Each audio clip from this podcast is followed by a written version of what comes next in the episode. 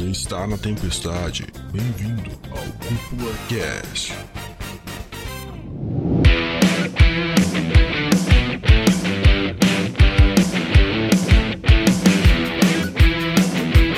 E sejam muito bem-vindos e muito bem-vindas para mais um episódio aqui do Cúpula Cast. Quem fala é o André Jônio, seu host, e eu estou aqui com Lucas Dude e hoje nós estamos aqui para falar que vai acabou. Acabou, a gente exorcizou o último fantasma que faltava para essas adaptações e hoje nós estamos bem acompanhados do André para falar dessa magnânima adaptação aqui. Nossa, magnânima é uma palavra muito muito à altura do nosso convidado de hoje, né, cara? Nosso convidado que fazia tempo que não aparecia, né, cara? Eu só apareço pra coisas magnânimas, pô. Foi da última vez, foi não. Ele só veio pra falar de coisa boa, velho. Não chama ele pra falar de coisinhas mais ou menos. Né? E, e, por coincidência eu também fui chamado pra falar do One Piece. A gente fez um cast sobre One Piece, eu tava lá também. Foi? Nossa, eu nem lembro. Quanto tempo faz isso? Aconte aconteceu a mesma situação, eles falaram que na verdade era porque eu fui a última opção, não tinha mais ninguém para chamar. Mentira! Pra mandar o, mandar o convite pro Pedro, eu mandei assim, ô Pedro, tá, tu assistiu live action de One Piece? Assisti. Tá assistindo final de semana? Tô. Tá, mas tu gostou ou não? Aí eu fui a peneira se gostou não, pô, já tá panelinha aqui. As duas primeiras perguntas era só pra perguntar mesmo, né? Porque a pergunta legítima vem, tá, mas tu gostou, Pedro? É, Aí se, se, o Pedro é, falar que ele não gostou, ele já vem armado com duas pedras. É, é porque mesmo, mesmo gostando, ele já vai vir armado, né? Então é legal o cara filtrar antes. Mas eu confesso, senhor Dude, que eu já vou aqui fazer, fazer uma confissão pra ti, tá? Uhum. Que pra mim não é 100% também, tá? Pra mim não é 100%, não é 100% esse cast. Eu vou falar, eu vou falar que pra mim é 1000% em comparação às outras adaptações, tá? Justo, justo. Mas bom, estamos aqui hoje, para quem boiou, clicou no episódio, não viu nada, a gente tá aqui hoje para conversar sobre o live action de One Piece. Não vou dizer que estamos atrasados para esse conteúdo, a gente tá gravando uma semana depois do bagulho ter lançado, basicamente, uma semana e pouquinho. Só que a internet já tá explodindo de conteúdo desse negócio. Então espero que a gente consiga contribuir aqui para a discussão. Tem muito a ser falado sobre esse esse live action, porque olha, foi, cara, como o Dude falou, é diferente dos outros live actions que a gente estava habituado a ter. De fato, assim, é bem fora da curva. Eu tô bem curioso para saber a opinião dos dois aqui, porque eu pessoalmente não conversei com os dois muito a fundo sobre isso. a gente só deu umas pinceladas por cima, assim, mas sem sombra de dúvida ele se destacou em muito. Não só pelo nível de produção que ele teve, mas pelo nível de cuidado diferente das outras obras que foram apresentadas, né? E também uma coisa que eu parei para perceber é que, cara, para mim, essa adaptação foi feita pro fã, sabe? Não foi uma parada tipo Death Note que foi feita uma americanização, sabe? Ah, é uma boa. Foi feita uma, foi uma coisa feita de fã para fã, sabe? Se tu não é fã da parada e tu tá assistindo, tu vai ter que curtir o que o fã curte, sabe? Porque eu achei muito interessante essa pegada deles. Essas e outras discussões vocês vão ter aí acompanhando o episódio até o final dele, então fiquem com a gente só vou antes de entrar aqui no tema, com certeza lembrar vocês mais uma vez de como vocês podem virar nosso na cama. Lembra disso, Dude? Meu amigo, não vai levantar isso de novo. Eu nem lembro quando que a gente falou isso, cara. Faz, faz, faz uns casts já, né? Faz uns dois meses aí que rolou essa piada do Nakama. Mas você pode vir ser nosso Nakama. Olha aí, cara. Como você pode virar nosso Nakama? Conta aí, Dude, pra pessoa. Como é que ela pode virar nosso Cara, pra você virar nosso Nakama, você basicamente, o que você tem que fazer? Você tem que acessar o catarse.me barra cúpula do trovão. E a partir de cincão, cincãozinho assim, ó, cinco beris, quase nada... você pode apoiar a cúpula a chegar em mares desconhecidos para encontrar novas ilhas e encontrar novos tripulantes. Olha aí, ó, essa aí eu chamei, Ah, essa aí foi boa. essa aí foi boa, cara. Essa é, uma, essa é uma das formas de você ajudar a cúpula. A outra é, basicamente, comentando nos episódios no Spotify e no YouTube, mandando recadinhos, feedbacks, curtindo nosso vídeo lá no YouTube, se inscrevendo no canal e por assim diante.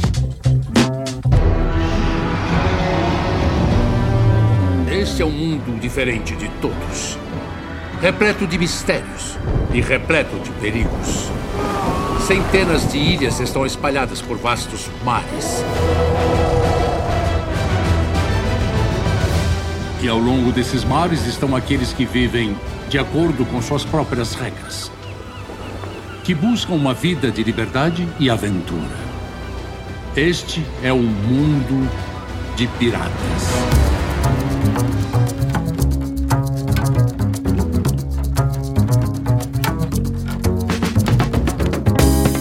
Beleza, gente. Então, mergulhando no episódio, eu vou começar com primeiras impressões, é óbvio, a gente sempre começa com primeiras impressões. Só que antes eu quero deixar um breve disclaimer aqui pro ouvinte, porque até conversando com o Dude aqui, a gente combinou que esse cast vai ser um cast meio que com spoilers. Vai ser um cast com spoilers, por quê? Primeiro, a gente tá falando de One Piece e de um arco que foi adaptado. Pô, faz quase 20 anos, eu acho, que esse arco Nossa, mano, nasceu. Tempo. Então faz muito tempo. Então é uma coisa assim que não tem muito spoiler a ser dado. Porém, existe a chance de você, ouvinte, nunca ter dado a chance pro One Piece. Então você foi lá e assistiu o live action, ou você só conhece o One Piece material original e não pensou em assistir o live action. Então nosso trabalho aqui hoje vai ser o quê? Discutir sobre o live action, ao mesmo tempo que tenta meio que convencer você que não assistiu porque tá com receio e cá entre nós, é super justo você estar tá com cara, receio. Nossa, o cara é maluco, mano. em 84 países no mundo ele não, tá no top calma. 1, velho. É justo a pessoa ficar com receio, cara, porque Nossa. live action não tem um histórico bom, sabe?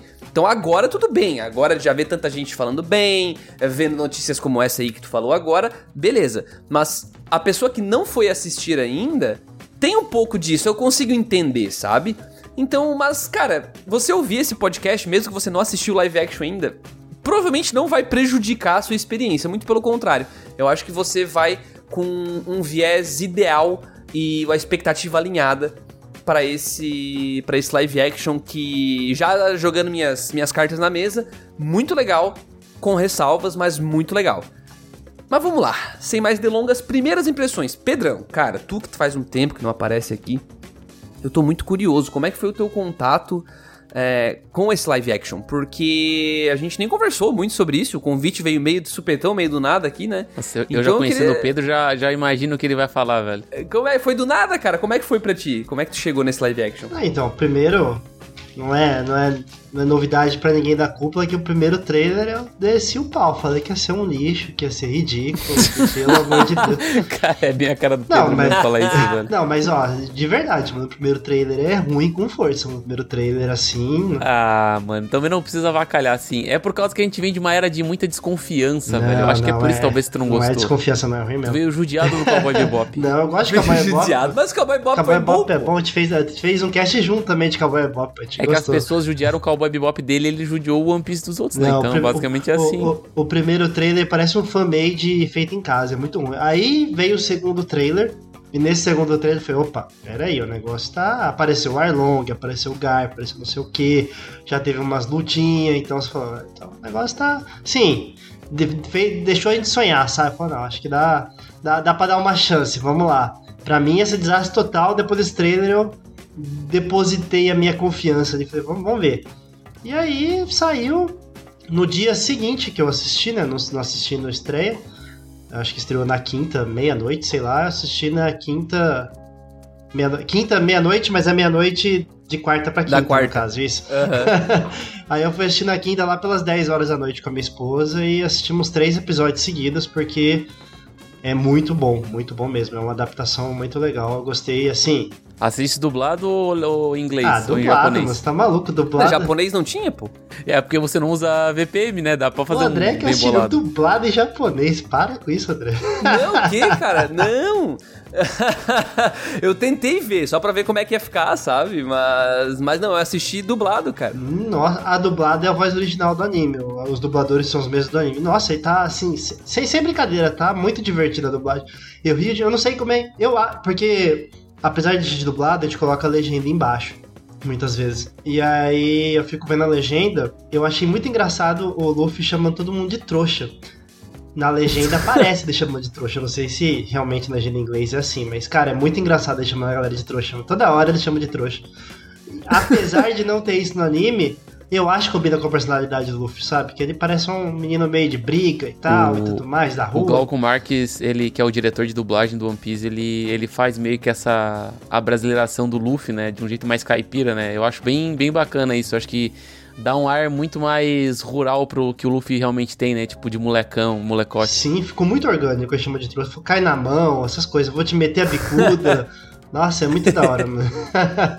Glauco Marques, que é o dublador do Zoro, né? Do Zoro, uhum, Dublador do Zoro, mas também é o diretor de dublagem do, do Sim, anime. ele é de diretor de dublagem tanto da, do anime quanto do, do live action, né?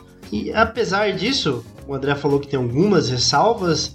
Eu, sinceramente, eu não tenho muitas críticas pra fazer não da série, cara. Eu tenho umas críticas bem pontuais, só nada demais, não. Eu... É, eu vim com algumas perguntas pra fazer pra vocês, porque. Assim, eu não tenho uma opinião 100% formada, assim, quanto à série. Eu gostei, legitimamente gostei. Mas tem alguns pontos que eu vou querer entrar, porque talvez vocês me ajudem a martelar a minha opinião, sabe? Tipo, ah, não, é mais pro. Falando em notas, né? Pô, tá no 7, será que vai acabar saindo daqui sendo um 8? Ou será que vai cair pra um 6, né? Dependendo. Tá 7, tá. Caraca, velho, Caralho, seis? 7, mano. Eu tô dando, tô dando um exemplo, eu tô dando um exemplo. Só usei O números. cara não almoçou e veio gravar, velho.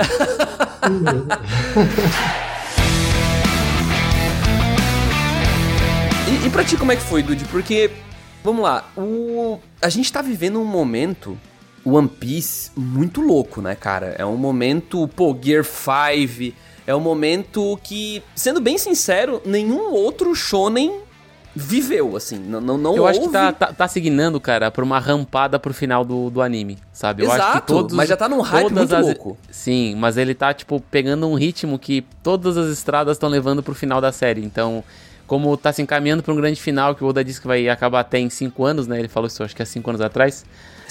Só que esses 5 anos ele se, ele se estica. Eu acho que ter o live action já é mais um indício que, por exemplo, pô, fomentar mais a venda do mangá, fazer mais pessoas conhecerem, porque teve gente que começou a assistir o anime depois que viu a série e tudo mais, né? E consequentemente, depois da série, talvez o cara queira ler o mangá e tal, colecionar, enfim. E eu acho que tudo, todas as estradas levam a isso, cara. E eu acho muito legal essa, essa movimentação que o mercado tá fazendo. Até porque, querendo ou não, a Netflix não tem um- uma. Não é uma, nenhuma DC, nenhuma Marvel, que ela não tem uma história em quadrinhos franquia pra fazer um grande sucesso, um grande alvoroço, né? Então acho que a jogada da Netflix de querer adaptar um One Piece, que é a maior história em quadrinhos, né? Pra meio que brigar nesse meio de séries de super-herói e, e séries da, da Marvel e tudo mais. Eu acho que foi uma jogada de mestre, né? Só que eles demoraram pra acertar, diga-se de passagem, né? Tentaram com Cowboy Bebop, não agradou a grande maioria do público. Eu tenho os meus, os meus pensamentos. Teve aquele filme do Death Note que foi um fiasco total, com todo respeito. É, mas enfim, a minha expectativa antes da estreia da série era literalmente a mesma expectativa que eu tinha do Cowboy Bebop. Ou vai dar muito bom ou vai dar muito ruim, sabe? Porque eu acho que não existe um meio termo quando a gente tá falando de, adaptação de mangá. Porque querendo ou não, a linguagem dos mangás ela é um pouco eloquente. Ela é um pouco extrapolada, diferente do, da- das histórias em quadrinhos, né? E querendo ou não, histórias em quadrinhos é mais é, amigável à narrativa em comparação aos filmes normais de ação, por exemplo, né? Porque querendo ou não, a linguagem dos, do- dos mangás, como a gente parou pra ver, tem muita cena emocionante no mangá de, de One Piece, que, nossa, na, na minha concepção não foi uma, uma adaptação ok na cena, por exemplo. Tipo, tem a Entendi. cena do, do juramento do Zoro lá na- no final do- da luta do, com, com o Mihawk. Que eu acho que é uma cena muito difícil de ser adaptada, e pra mim aquela adaptação ali daquela cena foi tipo, ah, foi ok, sabe? Mas não chegou no mesmo nível de em- emoção, sabe? Entendi. Enquanto uma HQ ela traz mais a ação, não tanta emoção, na minha concepção. E daí é mais fácil adaptar a ação, o impacto, do que a emoção, sabe? Então eu acho que eu fui com esse pensamento de 880 e pra mim foi 80, sabe? Eu acho que ali eles acertaram muito bem a pegada, porque já no primeiro episódio eu já senti que é feito para o fã. Não é feito pro desconhecido que tá na Netflix procurando um programa pra assistir, sabe? Você acha acho que- isso, cara? Tu eu acho- eu acho muito, mano. Que Eu acho quando muito. os caras estavam idealizando a parada, eles não estavam pensando em atingir públicos novos, assim. Eles estavam pensando em atingir o público Cara- que já conhece One Piece? Eu acredito que sim, mas ao mesmo tempo eles estavam mais- respeitando mais o público, sabe? Por causa que eu ponho em comparativo, por exemplo, o Death Note. O, o- o Cowboy Bebop não vou botar tanto, mas vou botar, tipo, exemplos antigos ruins: Death Note e Dragon Ball Z. Eles não fizeram um negócio para o fã, eles fizeram um negócio remodelado para um público que não conhecia, sabe? E aí o fã, o fã verdadeiro, quando vai assistir, vai desprezar aquilo, entendeu? E desprezando aquilo, meio que tu tá fazendo um anti-marketing da, da- do conteúdo. Então eu acho muito Entendi. maneiro tu fazer uma parada mais fiel e mais caprichada e meio que tapando os buracos da, da história, porque teve vários pontos que teve citação de coisas lá na frente que vai acontecer ainda.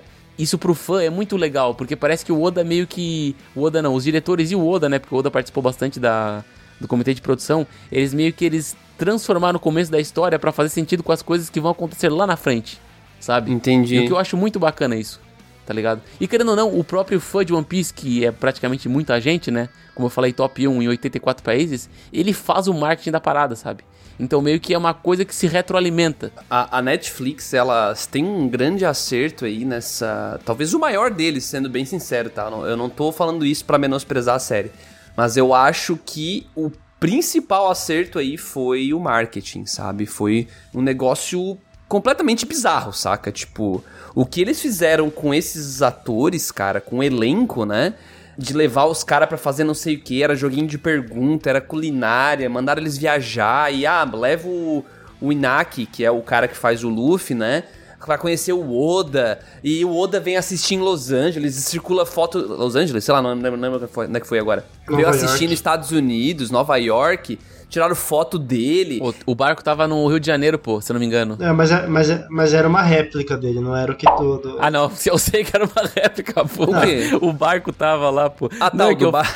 o do barco não, é o mesmo barco que eles usaram pra filmagem. Mas, ô, os caras vieram na Liberdade, em São Paulo, velho. O elenco veio na Liberdade, em São Paulo. Então, sabe, eu acho que a Netflix fez um, um, um trabalho, bicho, pra fazer a gente gostar dessa série antes mesmo de ela lançar, sabe? Tipo, a gente queria ver ela dar certo de tão carismático que era o elenco, sabe? Então eu acho que, começando tanto com o pé direito, cara, é, era quase impossível dar errado demais. Dar o 8 que o Dude falou, né? Do 880. Pelo menos na minha visão. É claro que poderia acontecer. Aco aconteceu algo parecido com Cowboy André, Bebop. não podia dar 8, velho. O maior nome, tá ligado? O maior mangá não podia Mas dar aconteceu que... com Cowboy Bebop pra muita gente, Dude. Acho que ele tá, tá sendo muito, muito Cara, corajoso nessa ali... afirmação aí. Não, não, não. Mas é que tipo, vamos pensar, pô, se o. Vamos, vamos botar numa, numa visão hipotética. Se o One Piece não tivesse dado certo. Mas ia, ia continuar sendo One Piece, não ia dar nada.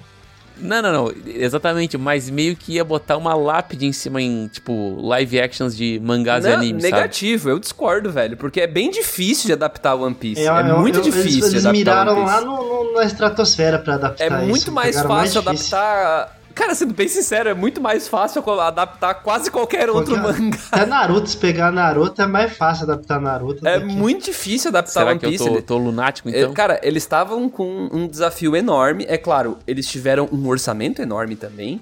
Né? Então foi, porra, se não me engano, foi 17 milhões por episódio. 18 milhões por episódio. 18 milhões, olha aí, cara. Então, tipo, porra, vezes não, 8, que são 8 episódios. o mais impactante? Tu quer saber o que é o mais impactante? Eles adaptaram 100 episódios do anime em 8 episódios da série, velho. 100 episódios? Foi, 100, foi por volta de 100 episódios. Não, 100 episódios tá em Alabasta já. Eu acho que é uns 50 episódios. 50 são 9 episódios. volumes. São 9 volumes. É 48, eu acho. É, eles estão subindo a Grand Line pelo episódio 50, 60, pô. Então, eles adaptaram uns 40 e poucos para 50, no máximo 60 episódios. Mas ainda assim é bastante coisa, né? Pra, pra 8 episódios, bem que são 8 episódios de uma hora. O que eu acho que dá pra complementar disso tudo aí é que, ao meu ver, o intuito do, de adaptar esse anime, ou esse mangá, anime, não foi para aumentar a popularidade de One Piece, que eu acredito que não precisa mais para Netflix querer farmar dinheiro em cima da obra que já é consolidada. Eu acho que que vai ter mais, claro que vai ter novos agora leitores e tudo mais, mas eu acho que esse número é muito pequeno perto do que o One Piece já é, sabe? Então, entendo. Eu acredito, do meu ponto de vista, a Netflix apostou, ela definiu um público-alvo, que é o fã de One Piece e apostou nisso. E não o, o, o, contrário de One Piece querer novos fãs. Na verdade, eles queriam surfar nessa onda pra já ter um público cativante. Por isso que eu acho que é uma boa adaptação. Porque eles definiram bem o público-alvo, que é o fã, igual o Dude falou. E eu, eu acho que isso não é errado, tá? Porque a Marvel faz isso. Os filmes da Marvel são feitos para quem assiste quadrinho. Há adaptações que fogem essa regra, né? Você pegar o Batman aí do, Batman do Crepúsculo lá, ele é feito, não o é Batman pra... Batman do Crepúsculo. Filmão, porra. Filmão pra caramba. Então, mas ele é um filme que foi feito para ser filme, não para fã, sabe? Claro que o fã pira e tudo mais, mas é filme para todo mundo. para quem gosta de cinema. Uhum. E a adaptação de One Piece, não. é uma adaptação feita para fã mesmo, para quem gosta. Eu, eu corroboro aí com o que o Dude falou, mano. Eu acho que também a Netflix acertou por definir esse nicho na hora de, de escolher. Não queria tirar para todo lado e querer pegar todo mundo e no final ficar uma bosta. Só pra reiterar a informação que eu tinha passado de 100 episódios, é 100 capítulos. Eu 100 capítulos, ok. Ah, tá. Bebi água do mar aqui, é, é 100 capítulos essa adaptação. Bebi água do mar. em, em, questão de episódios, foi por volta de, eu tava dando uma pesquisada aqui, foi por volta de 54 a 60 episódios, mais ou menos. 54 a 60. É bastante, né, cara? É, é bastante, bastante. Era um desafio enorme que eles tinham. Eu acho que, sendo bem sincero, cara, é, a gente vai entrar nos personagens daqui a pouco, mas existe o grande desafio, que é adaptar o Luffy, né? Eu acho que a gente vai chegar lá. Eu acho que foi é, o aliás, maior desafio. Tá? Interpretar o Luffy, né? Representar o Luffy. É, acho que esse é o principal desafio ali quando a gente fala de elenco e personagens. Mas a gente tem todo o desafio lúdico da parada, né? Todo o desafio de adaptar um Rei dos Mares, que ficou fera, ficou muito bom. Mas, ao mesmo tempo, isso limitou a produção em algumas coisas. Por exemplo, 80, 90% dos cenários serem de noite né? Então, ou é meio que um que é meio que um final de tarde assim, já tá numa, acho que é penumbra que chama, não lembro como é que chama. É crepúsculo, uhum. final de tarde, eu não lembro agora. Já tá nesse, nesse clima. Então, por quê? Porque tem muitos efeitos especiais e os caras também têm um orçamento alto, mas não é infinito, né? Então, isso vai implicar em algumas coisas, mas no geral, cara, a minha primeira impressão foi muito positiva, assim. Eu gostei demais do começo é, o jeito como eles introduzem o Luffy, o Kobe, que isso é legal também porque não é bem no começo do começo, mas no episódio 2 a gente já percebe umas coisas diferentes que é continuarmos focando no Kobe, né? Então a gente continua acompanhando o Kobe mesmo depois do arco da Álvida, e eu achei isso, como, eu não lembro agora se foi o Dude ou o Pedro que falaram, mas é, é, é retcon que chama, é Pedro? Quando pega meio que uma... É, constrói retrospectivamente, né? Então, tipo, eles pegam uma coisa lá da frente, ah não, vamos corrigir já aqui no passado, que é uma coisa que talvez o Oda nunca teria pensado, ele pensou depois, né? Anos depois, não, vou usar. E aí agora os caras já estão corrigindo, entre aspas, isso, aproveitando. Eu acho isso legal e, e aí eu vou com vocês nessa. Eu acho que o público-alvo principal foi o fã, e eu acho que é um acerto isso, porque isso fez com que a gente falasse bem e isso já contraria a expectativa das pessoas sobre live actions, né? Porque tem muito fã que nem assistiu, porque ficou com medo, receio. Agora o fã que de decidiu dar a chance tá falando bem. E aí tu é amigo do cara que não assistiu porque tava com medo, tu vai falar para ele, cara, ficou legal. O cara vai lá ver também. Daqui a pouco criou-se uma bolha tão grande de fãs que estão consumindo que é inevitável. Pessoa que não é fã, vai estar tá vendo também, pelo menos. Vai dar uma chance, vai ver o episódio 1, que seja. Até porque, como o Dude falou, pô, trending topics o bagulho, top 1, Netflix em mais de 80 países, sabe? Então, cara, é, é, é, não tem tanto fã de One Piece assim, eu acho, para botar top 1 da parada em 80 países diferentes. Eu acho que. Sim. Eu acho que assim, ó, eu acho que o fã, o fã ele fez tanto tão alvoroço que eu acho que ele instigou as pessoas a querer assistir. Eu acho Por que sim, que eu a acho própria que... Netflix também, né? Sim, sim. Não, com certeza. E falando sobre os retcons ali que vocês, que vocês estavam comentando, cara, eu acho que essa preocupação com os retcons é uma parada que eu acho que eles estão se importando muito com a história lá pra frente. Porque uhum. talvez eles saibam que eles vão, tipo, vão longe, entende? Porque querendo ou não, assim como quando eu comecei a assistir One Piece, a história não foi algo que me fisgou desde o começo, foi algo que foi o tempo que me fisgou. E eu acredito que eles estão, tipo, meio que fazendo esses ajustes e modulando essas coisas, porque eles sabem o potencial que a história de One Piece tem lá para uma segunda, para uma terceira, uma quarta temporada, sabe? Faz sentido. Apesar de arriscado, né? Cara, é os caras con cara contar com várias temporadas pra, pra um live action é, é puxado, bicho. É puxado. Ainda mais Netflix, que tem um histórico. Até descobri isso, pesquisando um pouco, tá? É, ouvi isso, acho que foi no Kitsune da semana. Que o Kitsune falou que a Netflix tem um negócio muito curioso. Que eles raramente renovam, não lembro agora se é terceiras ou quartas temporadas. Mas tem um número X de temporadas que eles adaptam, porque a partir de X temporada, por conta do tempo de produção, eles têm que começar a pagar uma parada lá pros roteiristas. Então meio que tem que pagar mais, gastar mais. Tem que pagar mais os funcionários e tem que pagar mais imposto. Aí os caras cancelam. Por isso que tem tanta série da Netflix que é cancelada numa temporada específica. E eles fazem várias malandragens, assim. Pô, tipo... mas a gente aproveitando esse assunto aí que você tá falando de cancelamento, vocês acham que, que é uma possibilidade real One Piece adaptado todo? Nem todo, vai, até. Eu não acho. Até a Marineford, vai. Eu acho que não... não... Não, não. Eu acho que não é, não é a intenção dessa série. Eu também sabe? acho que não. Eu acho que ela. Vamos lá. Cara, é difícil falar até onde ela pode ir, sabe? Até onde os seus quiserem, na verdade. Acho que essa é que é a realidade. Cara, eu acho foda porque assim, esse começo, esse começo do One Piece, ele é muito pé no chão, perto de onde a gente vai chegar. E não demora tanto para chegar num lugar mais louco. Por exemplo, como é que os caras vão adaptar, sei lá, Skypiea? sabe? Já fica, começa a ficar difícil, sabe? Até um Alabasta, olha, eu acho que vai. Agora passou disso, bicho, já começa a ficar muito desafiador. E eu acho que tem que fazer muito sucesso, muito dinheiro pros caras continuar insistindo, sabe? Eu não, não, não vou negar a possibilidade, eu espero que aconteça mesmo, Todo eu achei legal. Espero que aconteça, não tem dúvida, mas Então, assim, é, enfim, quase partimos pra uns finalmente aqui, mas Eu acho que assim, eu tava vendo um vídeo na, na internet essa semana do, do Gaveta falando a respeito, fazendo uma comparação de é, Açúcar, que é aquela seriado que lançou na Disney Plus do Star Wars lá, daquela mulher que tem um, um cabelão branco lá e umas tatuagens na cara, uhum. né? E fazendo uma comparação com One Piece, né, que ele tinha falado. E eu gostei muito da, da ideia de que a visão que os fãs de Star Wars têm da série é a mesma que os fãs têm de One Piece, né? Então, quando a gente, quando um cara olha com muita estranheza a parada, por exemplo, assim, geralmente quando eu vou olhar uma série de Star Wars, e eu olho, eu acho muita loucurada sabe de luz, eu acho muita loucurada esses poderes de levitação e os universos e muita complexidade, sabe? Só que com o tempo, quando tu vai assistindo a série entendendo os pontos, tu vai vendo a riqueza que tem aquele universo. E é a mesma coisa que eu acredito que possa vir a calhar em One Piece. Às vezes a gente vai olhar o protagonista que se estica. Eu acho isso muita loucurada. E é muita loucurada. E eu entendo que Skype é uma loucurada ainda maior, sabe? Mas eu acho que é nessas loucuradas, às vezes, que é criada o gatilho da criatividade, sabe? Eu acho que o fato do cara não esperar um arco no céu é que talvez transforme a experiência de uma pessoa que não viu One Piece interessante, sabe? Tipo, levar uma história a um ponto onde nenhuma outra história levou. Não, Entendeu? perfeito, perfeito. Só que dinheiro não dá em árvore, esse é o problema, né? Então, tipo... tecnologia também, não é nem dinheiro, é tempo, tecnologia. Os caras vão ter que. Eu estou sendo otimista aqui, tá é, ligado? É que eles teriam que fazer um investimento super pesado.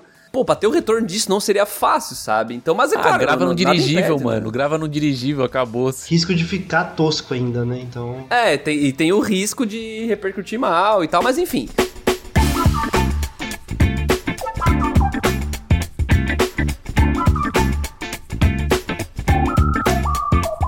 Vamos lá, gente. Personagens, então. Vamos entrar nesse bloco, eu acho que faz total sentido. E eu queria perguntar pra ti, Dude, quem foi o teu favorito, cara? Dos personagens, assim, qual que tu gostou mais? Ou quais que tu gostou mais? Tirando o Luffy, no caso, né? Cara, é, tirar, tem que tirar o Luffy de todo mundo nessa pergunta. É, é, é, é, difícil tu falar isso e não, não ter o Inaki Godoy, né, cara? Mas tirando essa, esse ar de protagonista, eu acho que eu gostei muito. Cara, por incrível que pareça, eu gostei muito da Nami sabe? Eu uhum. acho que diferente da, da Nami do anime, eu senti uma Nami muito mais humanizada. Eu sei a questão do live action e tudo mais, mas eu senti que teve algumas alterações de roteiro que deram mais uma humanizada nela e não ficou tanto com ar de vira casaca como foi no anime, por exemplo. Porque no anime tem até uma cena que ela esfaqueia o, o Usopp né, no arco do Arlong, sim, só que é uma esfaqueada fake, né? E daí, porque ela meio que tá, tá com Arlong e ela queria provar isso, ela esfaqueia falsamente o Sop. E daí, tipo, ela rouba o navio no, no, no arco do Baratier e, e, ela tem atitudes que faz ela parecer muito mais vilã do que ela deveria ser, entendeu? E aí no anime a gente tem mais uma humanizada, o Arlong vai pro... pro... Não, ao contrário, no live action. No live action, sim. Ela, ela, vai, ela vai ter mais uma humanizada lá do Baratier, porque daí o Arlong chega lá e daí ela meio que ela tenta intervir na luta dele do Luffy, porque ele não quer, ela não quer que o Luffy se machuque, então ela quer tirar o Arlong de lá e tudo mais. Então acho que ela brilhou muito e querendo ou não, ela tipo entregou muito para esse papel e senti que ela entre os atores ali tirando o Inaki Godoy, ela foi para mim a que mais teve destaque assim, né? Ela, a Nami e o Zoro também, mas eu acho que ela teve mais, na minha opinião. E para mim, uma baita atriz, velho. A Emily Rudd. Boa atriz mesmo, cara. Boa atriz. Tu compartilha disso, Pedro? Gostei, mas não é meu, meu personagem, minha... Não é a favorita, mas eu gostei das mudanças que fizeram na Nami, eu concordo com o Dude. A gente viu uma Nami com mais presença também, eu acho que começa por aí, né? O, o live action. Ficou muito claro aqui que o live action to, tomou uma escolha, né? Ele decidiu que daria mais foco na Nami e no Zoro. Ponto. Né? Isso ficou muito claro. Até vale se conversar sobre isso depois. Mas focando muito na Nami, muito no Zoro. E o próprio Luffy tá ali junto também, né? O Godoy. Mas a Nami, ela realmente rouba, assim. Eu acho que é um dos melhores personagens. Eu acho que dentro dos meus, assim, também. Já, já passando pro meu. Não é o meu favorito, não, não acho que tenha sido a melhor, mas eu acho que em termos de performance, assim, também, eu acho que ela mandou bem. É claro que é uma Nami um pouco mais americanizada, né? Uma Nami mais tira sarro, piadinha Avengers, né? Aquela coisa toda, mas que não podia faltar em Hollywood. Mas eu acho que não descasou com a personagem. Eu acho que fluiu bem dentro do que a Nami é no original, pelo menos nesse começo, né? Claro que ao longo do tempo ela vai mudando um pouquinho, né? Ela vai sendo mais. Vai virando só uma piada, né? O lance dela ser uma ladra, uma gatuna, tá? Vai vendo só uma piada. Mas no começo ela realmente era isso. E eu consegui sentir isso nessa Nami da Emily, assim, no começo. Eu acho que, que, que eu consegui comprar essa ideia, sabe? É, eu acho que nenhum dos personagens ali do núcleo principal fica devendo. Igual você falou, foi uma escolha, é, dar mais foco pra Nami e pro Zoro. É, quem eu acho foi mais prejudicado com isso foi o, o Sop, porque o arco dele foi sem graça, nem, nem, nem aí para ele, né? Porque você não, não compra a história dele, nem se comove. Tanto que na hora que ele bota o pé lá, ele não tem nenhum motivo para ele ter que pensar qual que é o motivo que ele vai ir, né? Cara, sim. então, o Sop ele foi muito prejudicado. Foi, foi bastante prejudicado. Então acho que de todo mundo ali, todo mundo ficou muito bem adaptado, tirando o Sop. Você compra todos os personagens todo mundo é muito bom, é incrível o quão bom é esse elenco. Parece que a galera nasceu para fazer esses personagens, assim, é incrível. a química do Zoro e do Sandy são excepcionais. Nossa, os dois têm uma química muito boa de briga, sabe? Às vezes fica brigando, um xingando o outro e tal. Ficou muito legal, ficou bem anime mesmo. Isso que o, o Taz Skylar lá, que é o que faz o Sandy, ele só teve quatro episódios, né, mano? Ele só apareceu sim, em quatro episódios. Sim, nossa, ficou muito bom. Pouquíssimo tempo de tela, velho. Ficou 10. Mas o personagem que eu mais gostei ali adaptado foi o Mihawk. Cara, achei o Mihawk fodão, mano. Na moral, assim, eu achei. O Mihawk, olha só. Eu achei ele muito bom, mano. Nossa, ficou assim pra mim 10 barra 10. Ele... Eu acho que ele ficou um dos mais exagerados que apareceu na minha concepção, velho. Ele e o Bug, assim, extravagantezaço, o olho amarelo, lente. Cara, nitidamente tava com uma lente de contato, tipo, uhum. barba postiça, um negócio. Mas era um cosplay bonito, vai. Nossa, cosplay ficou muito da hora. Mas esse é o problema de One Piece. É, One Piece é totalmente extravagante. Isso porque ainda adaptaram. Ele não tem uma barba igual ele tem. A espada dele é menor do que é. Então tem várias coisinhas ali que eles deram uma adaptada para ficar menos extravagante do que é. O chapéu dele. Enfim. Mas o ator é muito bom.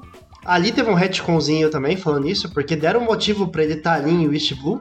Ele tava amando do, do Garp. Então, por isso que ele tava lá, na história, ele só tá lá. Você fala, mano, o que que eu Cara, isso aí foi o retcon perfeito, velho. É. Na moral. o que, que, que, que o Mihawk tava fazendo no, num barco no East Blue, né? É engraçado. Duas coisas que aconteceram. É, dois retcons que tiveram que, mano, para mim foram essenciais para esse comecinho de história foi esse retcon do, Mihawk, do Mihawk ter sido enviado pelo Garp. E o outro é o Luffy não ter dado o soco no monstro que, com o meu braço do Shanks, mano.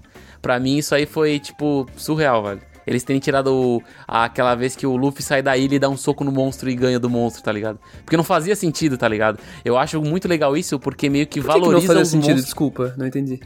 Por causa que o, o, o monstro come o braço do, do Shanks e depois o Luffy sai em viagem e ele derrota o monstro com um soco. Ah, tá, agora eu entendi. Agora eu saquei! Da desvaloriza duas coisas. O Shanks perdeu o braço e também os monstros do mar. Porque daí, como não teve a, o Luffy lutando com o monstro do mar ganhando em um soco, ou dois, ou o que seja, eu acho que, tipo, põe medo quando essa criatura aparecer de novo. Porque provavelmente vai aparecer vamos lá, de novo, vamos sabe? lá. No anime, o Shanks perdeu o braço que quis, né? Não faz é, sentido. É o que dizem, ele né? apostou na nova É geração. o que dizem. Ele descobriu, ele descobriu que tava com um tumor maligno e deixou, deixou o bicho levar. Mas falando disso, no, na série ficou mais bem feita essa cena. Ele meio que se distrai e tenta salvar o Luffy primeiro antes de se defender. Você vê a cena é rapidinha. Sim, sim. Mas ele dá uma empurrada no Luffy pra tentar salvar ele, e nisso o cara pega o braço. Sim, ele perde sim. o braço. E daí ele usa o hack do rei, né? Que naquela época dá, não dá tinha. Dá pra comprar um pouco melhor essa história dele perder dá, o braço. Dá, dá, é, dá pra comprar bem mais. É porque velho. a galera do live action não sabe que ele é o cara mais foda da galáxia, né? Então você compra, né? cara, meio... mas o. Assim, eu acho que se mantendo ali nos personagens, eu compartilho também dessa da dinâmica Zoro Sanji, eu acho que funciona muito bem. Se fosse para destacar um dos dois, com certeza o Sanji. Sendo bem sincero, eu acho que o Taz ele mandou muito bem na, apesar de que assim, eu, eu acho que é aí que entra, cara, até uma discussão que começa a ficar complexo para mim, para quem que foi o foco, sabe? Porque se a ideia era adaptar o original, algumas coisas mudaram. Porque, por exemplo, esse Sanji. Esse Sanji, ele não é um mulherengo que é recusado pelas mulheres. Ah, mas não dá, né? Sabe? Não tinha como adaptar isso, não. Não, tinha como. Exato, exato. Mas ele é um cara, tipo, um, um cara que é. que romantiza as conversas. Ele é muito galanteador, assim. Galanteador, Exatamente. essa é a palavra. Só que assim, eu não consigo imaginar a mulherada recusando ele. É, não dá, Porque ele é não muito dá, sangue bom, ele é muito Aí, André? Seduzente. Eu não sou mulher, mas ele é. Ou, sei lá, enfim, né? Mas, cara, eu acho que ele acertou nisso. Eu acho que ele mandou muito bem. Foi o que mais acertou o teor do personagem dentro do que eu acho que o Oda deveria ter feito, saca? Então entrando até um pouco nesse lance de mudanças, né, nos personagens, mudanças que o live action trouxe, eu acho que essa é uma muito positiva. Eu gostei muito mais desse Sanji do que do Sanji, principalmente do Sanji de hoje em dia. Pra quem vê, acompanha o One Piece até hoje, parece que ele, ele só piora, Só piora, parece, tá uma- com o tá- passar dos tá uma episódios. piada, o Sanji. É, então ele vira um personagem muito boçal, assim. E por conta desse exagero da piada dele, né? Dessa piada do, do ser recusado e falar um monte de besteira e tal. Mas eu acho legal o, o que o Taz fez. E o Makenio, que faz o Zoro, é, eu tenho minhas ressalvas aqui pra ele, cara. Bah, Porque eu tenho assim, muitas ressalvas. eu acho que ele é um cara que ele manda muito bem na coreografia, ele ele tem ali o, o físico, até vamos dizer o rosto, o cabelo, eu acho que tudo ficou Ele legal. pintou o cabelo legítimo, ele furou as orelhas, as orelhas legítimas, sim, Caramba, mano. Ele se dedicou legal, total. cara. Então, tipo assim, eu acho que isso isso trouxe muita vida pro personagem e beleza, eu acho que esse cara eh, vai ter que ser, esse cara vai ter que ser um Zoro. O único problema é que esse cara não tem expressão facial nenhuma, né? É um cara esquisito atuando, velho. Eu, eu acho eu não, muito estranho. Eu, eu, em defesa, em defesa do, do McKinney, eu digo que o Zoro é que é difícil de ser adaptado, velho. Porque ele é um cara muito fechado no começo. Ele é um cara muito, tipo, ranzinza, dá pra dizer, cara. Eu acho que é muito difícil O adaptar o Zoro Zoro, não velho. tem É muita é expressão, não tem muita coisa. Ele é muito Exatamente, fechado. ele não é o muito expressivo que nem o Sandy, que nem a Nami, que nem o Luffy, sabe? Ele é um cara mais, tipo, mais fechadão. E por ele ser mais fechadão, é difícil tu, tu ter uma interpretação nisso, sabe? Não tem muito pra onde Tem que, puxar. ser, tem que ser nas sutilezas a interpretação. Eu não sei, é- eu, eu não concordo com isso porque o Zoro, ele participou de várias, principalmente no começo de One Piece, inclusive. Ainda não se tinha essa imagem do Zoro, ah, Zoro sola, sabe? Ah, o Zoro sola. O, o Makenio, ele fez o Zoro do Zoro sola. Ele fez o Zoro brabo, tá ligado? O que não é um problema, tá? Só pra ficar claro, eu não acho que seja um problema. Pra mim, ele parece o Zoro pós-time skip, saca? Só que desde o começo. Eu não sinto isso no Zoro do começo do anime, sendo bem sincero. É claro, ele não é um cara brincalhão. Ele não, Sim. não é isso, sabe? Mas ele faz caras e bocas, sim, na verdade. Ele é bem expressivo no mangá. Ele. Porque direto acontece as besteiras do Luffy fazer uma merda, bater no Zoro na cabeça, e aparece a cara dele todo puto e tal. Então, tipo. Acontece muito, é, então aquela- cena clássica do Luffy dando um soco na, na- numa porta de metal e o soco dele é refletido e vai na cara do Zoro, tipo, acontece, ou ele se perdendo, Ele se perdendo, ele vai é, pra um lado, era pro outro. Eu, eu não entendi por que não adaptaram essa parte dele se perder, né? Poderia ter tido. Apareceu né? essa parte de se perder aí no, no, no arco apareceu, do, do Sop apareceu, lá. Mais, mais sutilmente, mas apareceu Mais mesmo. sutilmente apareceu, velho. Mas, cara, enfim, não acho que foi uma... É, é, acho que a caracterização ficou muito legal, mas eu não acho que a atuação em si é, condisse com o Zoro. Ficou ruim pro live action, acho que é aí que mora aquela discussão de sempre, né, cara? E para quem só assistiu o live action, para quem não viu o mangá, não leu o mangá ou não assistiu o anime, isso não passa nem perto de ser um problema, eu acredito, sabe? Porque não, não simplesmente não é. Mó galã, mó gostosão, né, cara? Como é que os caras vão criticar, né, velho? Imagina, Sanji sem camisa, né, cara? Mas é o cara, aí. não, o cara samurai parecendo modelo da. Sei lá, modelo da Paris Fashion Week, mano. É uma coisa, tipo, absurda, mano. Uh, tá, e o Kobe e o Garp, o que, que vocês acharam? Cara, o Kobe e o Garp eu comprei muito, eu achei bem interessante. São atores desconhecidos, eu nunca tinha visto eles fazendo outro papel, né? Eu acho que são atores bem interessantes, mas também tem o Sop que a gente não comentou, né? Ah, bom, tudo bem, pode ser. É que a gente comentou brevemente, porque ele ficou apagado no cast igual ele ficou na porra do live action, né? Porque, olha, é, não, eu acho que o Sop, assim, vai ter que vir brilhos em próximas temporadas, né? Porque eu acho que eu não consegui ver 10% que eu gostaria de ver do Sop, velho. Eu acho que por ele ser um personagem que não tem tanto poder de luta e que ele geralmente ganha na malandragem e alguma coisa do tipo, ele fica muito refém da carisma do ator para conseguir fazer o público engajar nele, né? Não, não, o público não vai engajar por uma cena de luta como o Inaki Godoy tem, ou como o McKenny tem, ou como o Taz tem, sabe? Eu acho que ele depende única e exclusivamente da atuação dele como personagem. Só que não dão tempo para ele, né? Isso que é o que é zoado, né? No próprio arco de apresentação dele, a gente mal tem ele, né? A gente tem mais ouro do que ele. Então eu acho isso meio complicado. De novo, pra gente que gosta do Sop, acompanha ele faz muito tempo e conhece o material original, realmente dá essa impressão que faltou pro Sop. Mas para quem vê só a série, vai entender que ele é meio que um cara meio secundário, assim, apesar de ter esse problema, esse furo aí que o, que o Pedro apontou, que para mim realmente é um furo, porque o Sop não tinha motivo nenhum pra ir na viagem com eles, né? O Isop tá. O, o Isop tava de namorada e de emprego. Mas ele foi pro mar. Então não faz sentido, né, cara? O cara, o cara sair e ir pro mar ali, né? Na série. E mais um retcon, porque esse beijinho aí que rolou nunca rolou na nele. Ah, mas será que isso é retcon? Será, acho que não é. Será que é retcon? Eu acho que, tipo, talvez seja o Oda confirmando algo que vai se concretizar lá pra ah, frente. Ah, mas é, é um retcon isso aí, pô. Um negócio não, que ele queria aí, mas ter pra feito mim não é retcon. Fez, pô. Eu acho que isso aí foi fanservice mesmo. Será? meio Hollywood meio hollywoodiano like isso aí, não sei. Não... É porque eu lembro, eu lembro que tinha saído uma, uma parada que o Oda falou que ele não queria romance entre o pessoal da tripulação. Talvez seja tipo assim, tá, tu não quer romance entre o pessoal da tripulação, mas pelo menos deixa rolar um romance aqui, ó, pelo menos. Dá um Talvez seja aqui, uma. Ó, o pessoal gosta. É, um beijinho aqui, o pessoal gosta, mano. Deixa o pessoal chipar, mano. O André e o Dude gostam, né? Uh, não, eu, eu, não gostei não, tá? Eu achei bem estranho o... Foi inesperado. Foi inesperado é... pra caramba. É que eu nunca vi beijo em One Piece, né, bicho? Então, a hora que o cara vê um beijo ali foi, foi estranho para mim. Mas talvez, mas talvez seja puramente por conta da minha experiência pessoal com a obra, né? Não, tá, não tem a ver com o live action em si e tal. Mas piorou? Não piorou a. Não, claro que não. Claro que ah, não. Então acho, que, tá. acho que não ficou zoada a cena. Eu só não esperava, né? Me pegou realmente é. com a guarda baixa. Oh, mas em, em relação ao Garp, pra dar minha opinião entre Garp e o Kobe, é, o Garp, ele é o ator mais famoso que teria, eu não sei o nome dele, também não lembro de filmes que ele fez, mas eu assisti filme com eles. Ele é o ator mais famoso, mas eu não sei o nome. Eu não sei, não lembro. Ah, ele é ator famoso, mas é ator é, famoso. É, Vicente assim. Regan, é, o nome do ator. Isso aí, Vicente Regan. Ele é famosinho, pô, ele tem um filme famoso que ele fez. E o Kobe, eu assisti um filme recente com ele, que é Evil Dead, até comentei com vocês. Ele é um bom ator, o filme que ele fez é bem legal. Eu gostei dos dois, gostei da adaptação. Nossa, ele fez 300, mano. Caralho, ele é muito famoso. Eu gostei da, da adaptação, porém, eu não gostei de ter o Garp na história logo de início. Por quê? Quando a gente tá vendo One Piece, tem toda essa mítica sobre a marinha, né? E aí você começa a ver os, os marinheiros aos poucos. E na verdade, quem faz essa caça do Luffy é o Smoker. Não é, não é um vice-almirante.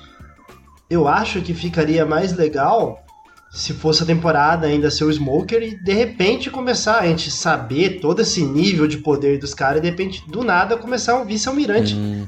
a caçar o Luffy. Você fala, pô, por que, que o vice-almirante tá atrás do Luffy, né?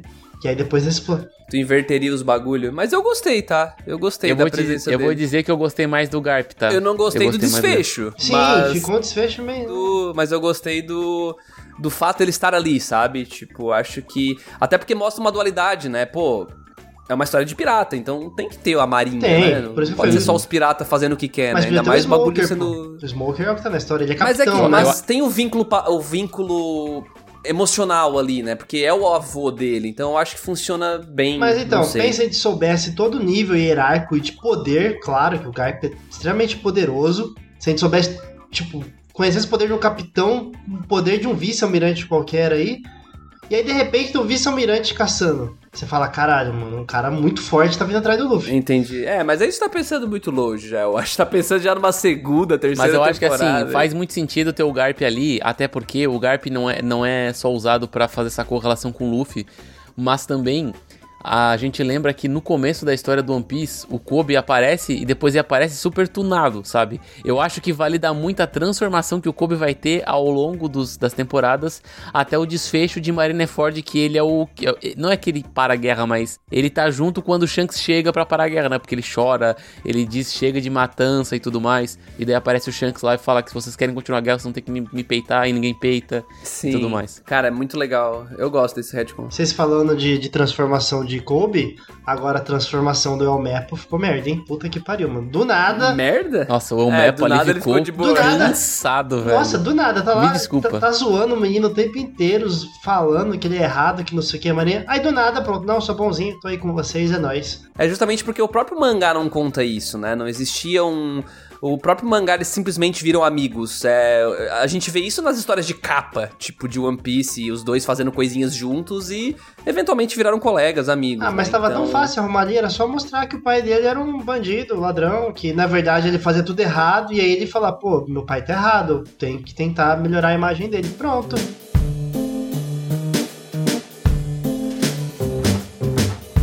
Enfim, voltando aqui, cara, voltando aqui, porque a gente começou a discutir um pouco da história, eu queria centrar nos personagens, porque a gente não falou do Luffy ainda, né? Acho que talvez o cara que salvou essa série. Salvou essa série. Vamos lá, eu sou muito contra isso, cara. Eu não gostei. Você não gostou do Luffy? Não, esse tá errado, André. Não, não gostei, cara. Meu Deus. Não, para mim ele é o Luffy, tá? Para mim ele é o Luffy, ele é a personificação do Luffy. Não existe outra pessoa que pode ser a cara do Luffy. Só que eu não sei se é um problema de atuação, eu não sei se foi um problema de roteiro. Ou um problema seu. e... Pode ser também. pra mim, o Luffy no live action, ele tem uma linha de decisão inteligente demais para ser o Luffy, sabe? Tipo, eu não. Cara, sei lá, eu acho que ele ficou um personagem que pensa muito, muito reflexivo, mas eu não tô culpando o Onyaki, o Godoy, né? Eu não tô culpando o roteirista, apesar de falar que pode ser um problema de roteiro. O que eu tô querendo dizer aqui é que o Luffy em si é um baita de um desafio para ser traduzido como um ser humano, né? Para ser um cara.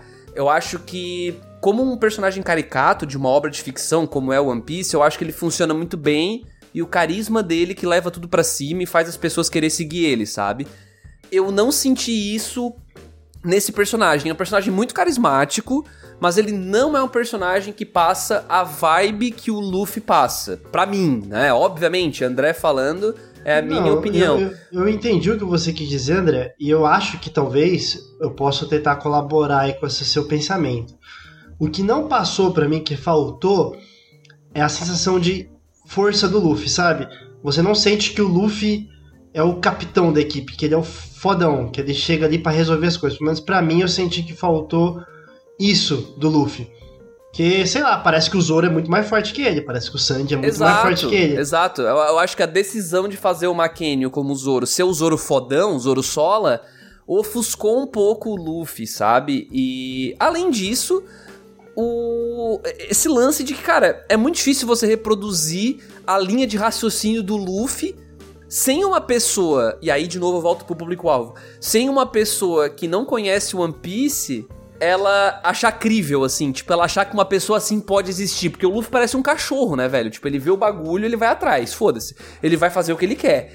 Ele é muito livre, né? Que tem tudo a ver com o tema da história tal. Enfim, até inclusive, baita ponto forte do, do live action trazer esse tema de liberdade, o Luffy defen defender isso desde o começo, né? Citar isso, eu acho que, sei lá, casa Sim. muito bem com o tema livre atu atual o do mangá. Vida, até que ele cobra o Kobe sobre isso. Exatamente. Eu acho que isso é, uma, é um foi um acerto do roteiro em trazer isso mais presente, um pouco mais expositivo mesmo, porque sempre esteve ali, mas não tão falado. E aqui no live action ficou bem falado, bem verbalizado.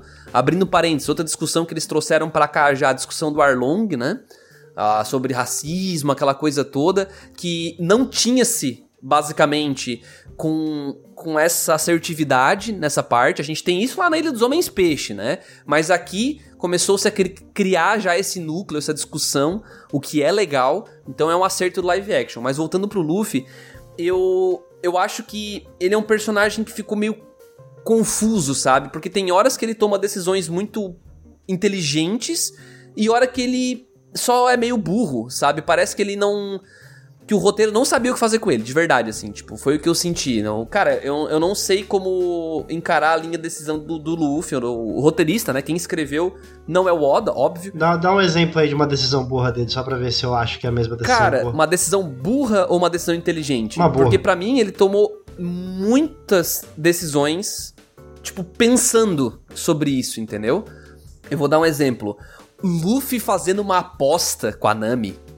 Tipo, Sabe? O Luffy aposta com alguém. O Luffy não. O Luffy só ia gritar com o cara e falar: Não, é, vai ser o meu, vai ser o meu, vai ser o meu, sabe? Então, ele não ia, tipo, apostar e dar uma piscadinha pra Nami. Sabe? Esses tipos de mudanças que mudam o personagem que eu conheço. Aí, de novo, voltamos para a experiência pessoal, né? É, muda o personagem que eu conheço, que é e o, que Luffy. seria uma decisão inteligente que ele fez, por exemplo?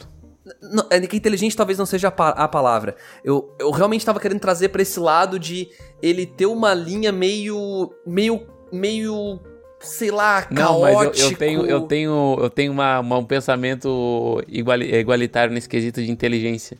Na, sem querer botar a carroça antes dos bois, na luta final contra o Arlong, ele tem a sutil ideia de destruir os pilares. Sabe? Exato. Eu acho que o Luffy nunca teria a ideia de destruir O Luffy só ia sentar o cacete e deu, acabou. Ele sabe? não ia falar, entendeu? Mas eu também entendo que no, no arco de, do Arlong, o, ele desaba aquele, aquela casa gigante, né? E eu acho que tu fazer um golpe que ele dá naquela, naquele arco, desabar o prédio não faria tanto sentido, mas não ter os pilares ali e daí ele dar o golpe e desabar tudo faria sentido. Eu acho que eles tentaram trazer um pouco de realidade pra irrealidade da parada. Mas era só não verbalizar, né? É isso, acho que esse é o ponto. Eu, eu consigo imaginar essas cenas no, no, capítulo de One Piece. O que que aconteceria? Dar um zoom na cara do Luffy, ele tá com cara de paisagem. Ele olhar pros lados e ele ia começar a quebrar tudo, bicho. É, é isso que ia acontecer. No live action, ele fica tipo Ahá, é isso que eu vou fazer, eu vou quebrar os seus pilares, entendeu? Então é um pouco dessa diferença. Talvez essa exposição sirva para atender o público que eles que gostariam de atingir, né? Tipo, porque, como a gente falou no comecinho do cast, foi meio que uma mescla. Além do fã, eles queriam também pegar um pouco essa pessoa que, que chegou no live action por indicação do fã, que gostou.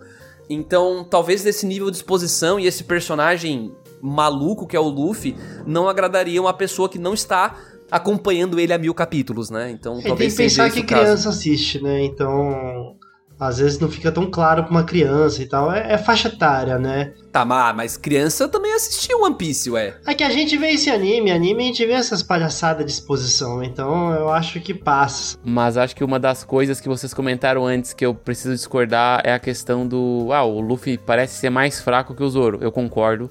Só que eu acho que uma das coisas que foi adaptado na minha percepção, que eu acho que é essencial, é a falta de experiência dele como capitão.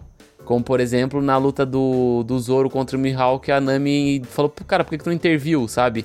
Eu acho que ali meio que é uma semente plantada para mostrar como ele não é um cara preparado para os perigos que o mar traz, sabe? Que ele não é um capitão ainda. E eu acho que isso é essencial para as futuras futuros arcos, sabe?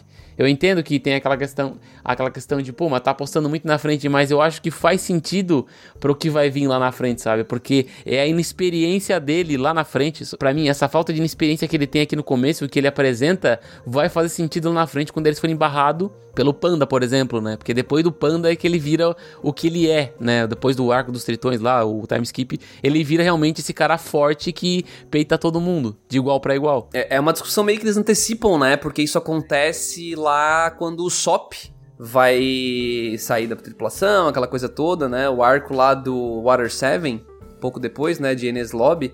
E, e ocorre-se essa discussão, então, né? Que até o Sanji dá um chutaço no Luffy, assim, tipo, vocês lembram dessa treta toda aí?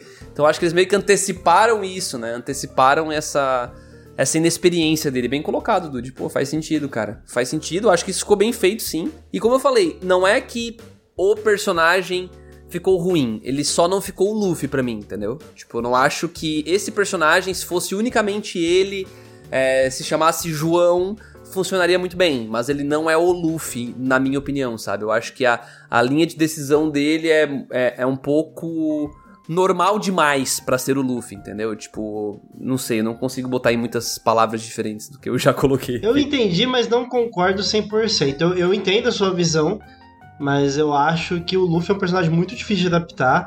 E dentro da, das possibilidades ali, eu acho que é uma boa adaptação. Eu comprei ele como Luffy, só não comprei ele como capitão do navio. Não consegui comprar Eu só queria ver capitão. mais ele se esticar, tá ligado? Porque eu acho que por uma questão de orçamento mesmo não ah, foi muito ficar, possível ia isso. ficar feia. Nem a, Marvel, nem a Marvel arrisca isso. Que dirá. É, mas... Ah, mas eu, eu, queria ter visto um pouco mais também, eu tô com dúvida. Mas eu entendo, né? Orçamento é foda. É complicado. Eles deixaram mais pros momentos de ápice, né? Tipo, episódio 1 ali, depois teve o, a luta contra o cara lá do.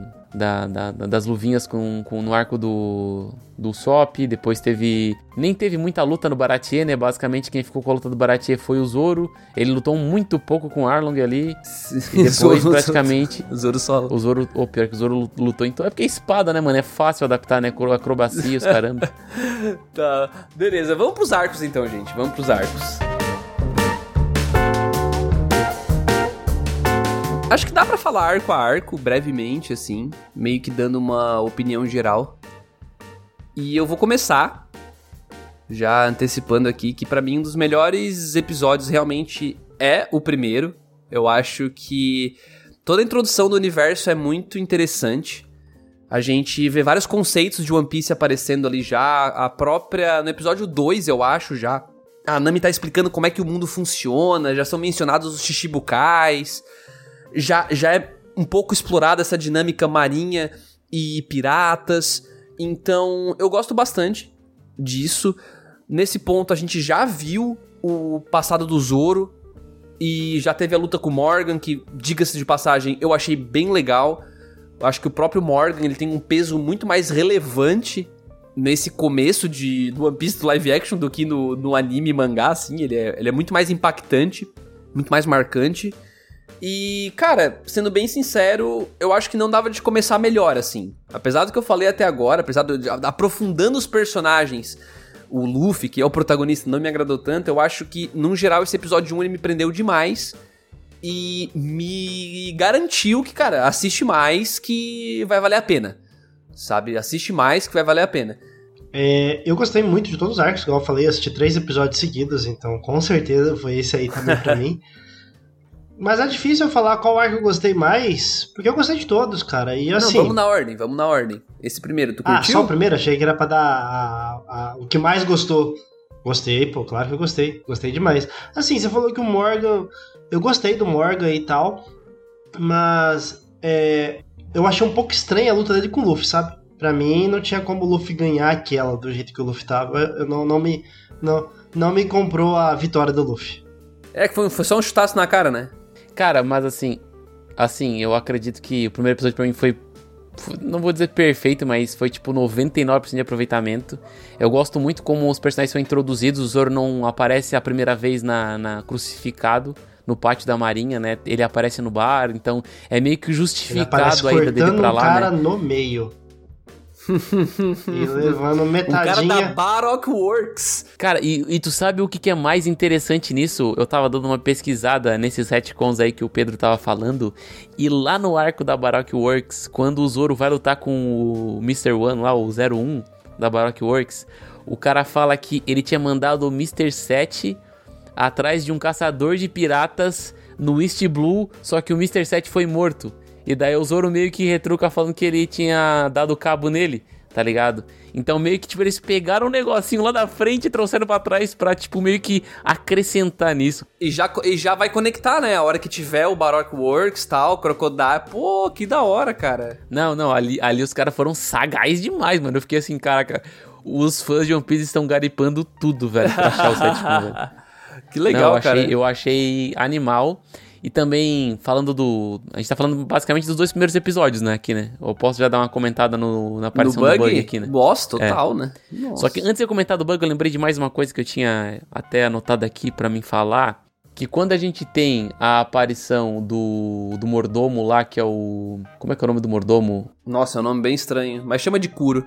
É, o mordomo da mansão da Kaia, vamos dizer assim, né? Eu lembro que no mangá, no mangá barra anime, eu lembro que na, é, ele estava consideravelmente como morto, né? E quem tinha matado ele tinha sido o vilão desse, desse primeiro episódio, que era o.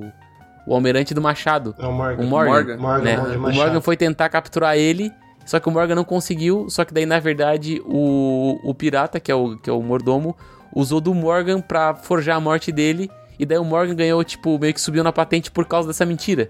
Então meio faz ser relevante a fraqueza do Morgan, sabe? Então eu acho isso bem interessante no, no, no, no anime no mangá. Só que eles não trouxeram isso à tona ali, tá ligado? Foi meio que, tipo, não foi citado essa caçada do, do, do Morgan em cima do, do mordomo. E eu acho que, tipo, ali eles tinham uma, uma oportunidade de conseguir coligar esses dois arcos. Ficou subentendido, né? Que não ficou tão explícito quanto no anime. O Helmepo falou isso. O é. Helmepo fala, ah, meu pai... Mas não, é mentira, esse, meu pai matou esse cara. Não é pai, é papi. Meu pai. É Muito bom. Eu vi dublado também. Muito bom. Meu Mas assim, papi. é que pra, eu, eu, não tinha, eu não tinha lembrado que ele tinha falado nesse trecho específico, assim. Mas é porque fica muito mais explícito no mangá, porque aparece a cena dos dois lutando, ah, e bom. dele falando dentro do navio e tudo mais. Tipo, fica bem mais explícito, né? Realmente. Mas enfim. E também dando uma entrada aqui no Bug, cara, para mim, acho que dentre todos os vilões, ele e o ele e o. Tal, não vou dizer que o Arlong foi o melhor, mas ele e o Arlong eles estão pau a pau assim, sabe? Eu acho que a entrada do Bug foi muito marcante. E também aqui eu já abro espaço para comentar a respeito que eu adorei a ideia da, de toda vez que aparece um, um, personagem, tipo, conhecido no mangá, aparece o cartaz dele na frente e ele meio que ele tira o cartaz de uma maneira diferente que tem a ver com ele, sabe? Eu achei isso genial demais, mano. Eu acho que, tipo, para quem não assistiu a série, o, o, anime ou o mangá, deve ter achado super estranho, ou às vezes super cafona, mas para mim, que é fã da série, eu achei, tipo, mano, essencial, sabe? Porque geralmente no, na, nas trocadas de, de, de, comercial que tem no, no anime, apareceu o cartaz de alguém, ou coisa do tipo, sabe? Eu acho que deixa mais emblemático essa parada do cartaz, porque ela é emblemática pra gente. Perfeito, perfeito. Os eye né? Muito legal. O... E, e assim, eu gostei demais do Bug, sendo bem sincero. Todo todo o arco dele ali, ele ficou muito mais sombrio, né? E muito mais pesado, eu diria. O Bug, todo aquele lance de ele ter prendido os civis e os civis ficaram pre... É, ah, batem palmas, ele forçava as pessoas a bater palmas e tal, todo mundo algemado. Sim. Então, eu achei bem creepy, assim. E, cara, eu fiquei com medo real dele, assim. Ele realmente era o palhaço assassino, saca? Eu acho que funcionou muito bem. A resolução do problema em si, ela é legal, né? Então eu não vi nenhum problema ali, assim, algo que ficou meio, ah, meu Deus do céu, nada a ver eles terem vencido essa, né? Mas até o aquela pitadinha de fanservice, né? Fazendo um mini bug ali, né? Ele virando aquele bugzinho pequenininho. Então, e a resolução é, é parecida com o que eles fazem na, no, no mangá e no anime, então no geral eu gostei, tá? Eu gostei bastante. Eu acho que esse episódio ele é quase tão bom quanto o primeiro, na minha opinião. Porque ele constrói uma tensão que o Bug nunca construiu, assim, sendo bem sincero. Tá, só ficou faltando uma coisa, né? O Bug Car lá, que ele se transforma num carro lá, num kart, na verdade, né? Não, Caralho, se se transformar, você não, ser genial. Não faltou, não, não faltou, não. Cara, eu acho que condiz, porque que acontece? One Piece é uma história de pirata, né? E, então, pirata tem morte, tem roubo, tem todas essas coisas.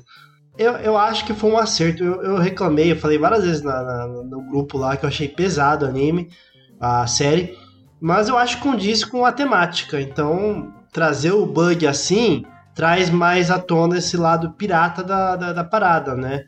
Então eu gostei bastante como o bug foi apresentado em português, então nem se fala, né? Porque o, o Luffy chama ele de boga, boguinha.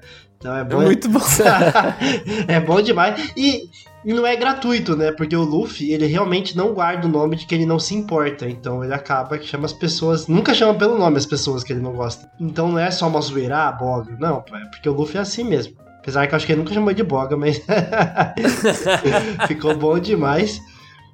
Eu achei os efeitos dele um pouquinho ruim, os efeitos dele de separação e tal. Me... Sério? Caramba, eu gostei muito. Nossa, eu achei, para mim me tirou um pouco, eu acho que dava pra ter feito algumas coisas mais práticas. Cara, eu, eu, acho que, tipo, dava pra ter feito melhor, mas eu entendo a limitação de um seriado Nossa, fazer mas, isso com o orçamento que vocês não gostaram? Que exatamente Cara, a hora que ele tá sua cabeça, sabe? Cara, que tá sua cabeça, a qualidade, a textura tá muito pouca, mano. É muito pouco nitidez, Sério? sabe? Caralho, Nossa, não dá pra tu nada ver disso, muito que é computação gráfica. E nem precisava, cara. era só botar a cabeça em, embaixo de alguma coisa, era a cabeça dele mesmo, mas fica estranho, cara. Eu não sei por que, que ficou estranho. Eu acho... Não, mas assim, ó, eu entendo a limitação e eu respeito e eu não, tipo, então, eu não eu tiro efeito, nota por causa disso. prático, sabe? É efeito prático, pô. Só botar o cara dentro de uma caixa e a cabeça para fora, sabe? Mas eles quiseram ah, botar tá, um CGI. O Spielberg. O Spielberg. Ah, para, né? Eu, mas é isso que eu tô falando. Eu não entendi por que, que eles escolheram fazer CGI 100%. Cara, você vê que a textura tá estranha. Não tá legal a textura. Tá muito não estranha. 100%, né? Então, mas é que eu não sei. Não sei. O, o porquê eles optaram por fazer assim, sabe? Dava pra ter feito prático, acredito. Agora por que Mas e o episódio 2? Tu curtiu ali o arco do Bug? Gostei, gostei de todos os episódios. Acho que não teve nenhum episódio que eu não gostei, não. Não sei se vai. Até o 3? 3 é qual? O 3 é o, é, é o começo do arco do Soap, né? Tem o 3 e o 4. A gente tem o final do 3 sendo o poço. E depois a gente tem o, a finalização, né? A luta na mansão, vamos dizer assim. É, eu acho que esse, esse episódio 3, talvez, é tanto que foi o último que eu assisti no dia. Mas realmente ficou devendo um pouco. Eu acho que a história do Soap ficou muito resumida, muito limitada, muito simplória a história dele, de ser só um mentiroso ali na, na, na vila. É, não ficou é, é, igual a gente comentou, né, cara? Ficou muito estranho. Eu acho que o Sop ele merecia um tratamento um pouco melhor. Eu espero que depois ele. Eu senti que no 3 eles começaram a dar um, uma palhinha do Sop. É, esse cara vai ser importante, sabe? Só que no fim se resumiu ao Zoro. Então, eu não sei. Fora que ficou bem esquisito, cara, o fato de eles quererem matá-los, o Zoro ser apagado com uma garrafa. E aí os caras, ao invés de. Ah, não, querem matar o Zoro, em vez de enfiar uma espada nele, eles jogam o Zoro num poço e joga as espadas junto. É, história cara, é vilão, vilão padrão, pô. Vilão é assim. Cara, ficou muito esquisita. Essa parte do poço ficou muito ruim, cara. Sério, eu achei muito palha essa parte do poço, assim. Eu realmente. Na hora que eu fiquei vendo, eu fiquei, cara, que linha de raciocínio é essa? Que, que, que tá ligado, cara? Cara, tem que se livrar das evidências. Beleza, guarda as espadas num baú, porra. Sabe? Sei lá, não, joga Eu acho que na verdade ali é uma questão, bah, mano, não, não tem muito tempo de tela não para fazer ele ir atrás das espadas e não sei o que e tal. Ah, não, não jogava ele no, no poço então, porra? Sei lá, eu não acho sei, que é não mais por uma questão, ah não, te, é, escondam todas as evidências, sabe? Tipo, não quero deixar. Fazer ele se perder no jardim era melhor. Sei lá, não sei. É, realmente ficou um pouquinho estranho essa parte dele cair no poço aí. Mas. Eu realmente. Cair não, né? Me, me, assim, me passa, porque, mano, eu lembro até hoje uma coisa que eu quase parece de Walking Dead. Aquela hora que eles têm um zumbi gordão lá no poço, eles querem tirar o zumbi, aí é mó pataquada pra tirar aquele zumbi lá do poço. Não sei se vocês lembram. Não lembro, não vi isso aí. Cara, é ridículo. Você fica, mano, o que, que esses caras estão pensando? Um ser humano não pensa assim, não, mano. Você fica, não é possível. Então me, me, eu relevo um pouco essas atitudes burras, assim, porque é, é às vezes em, em prol do roteiro, né? Claro que não ficou bom, igual o André falou, mas. É, é mas passa, no geral, passa. cara, no anime tinha todo esse lance dos caras tá envenenando a Kaia também. Tava, tal. tava envenenando a Kaia. Tava, tinha? Tava, tava, tinha. Caramba, cara, eu não lembrava, eu achei mó da hora, cara, o, o jeito como eles descobrem e a tal. A Kaia era doente por causa disso.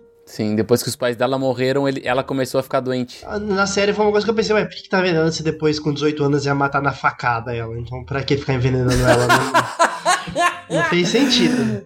Ah, será? Mas às vezes é só pra ela ficar debilitada, né? Não sei. Pra ela precisar de um mordomo, confiar nele. Talvez seja isso, né? Talvez, não sei. Tipo assim, ela, ela vira uma pessoa debilitada, então ela precisava ter ali o cara junto com ela, entendeu? Mal contado.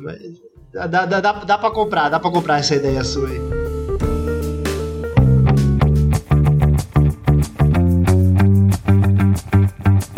Mas e a luta na mansão? O que, que, vocês acharam? Dude, que tá quietinho, não sei nem se gostou do arco. O que, que, que, tu me Cara, diz? esse arco aí foi o que eu menos gostei, na verdade, velho. Sério? Teve tanta alteração nesse arco que eu acho que não ficou muito a la One Piece, cara. Pô, a luta foi decidida numa salinha fechada do Luffy dando uma cabeçada no cara.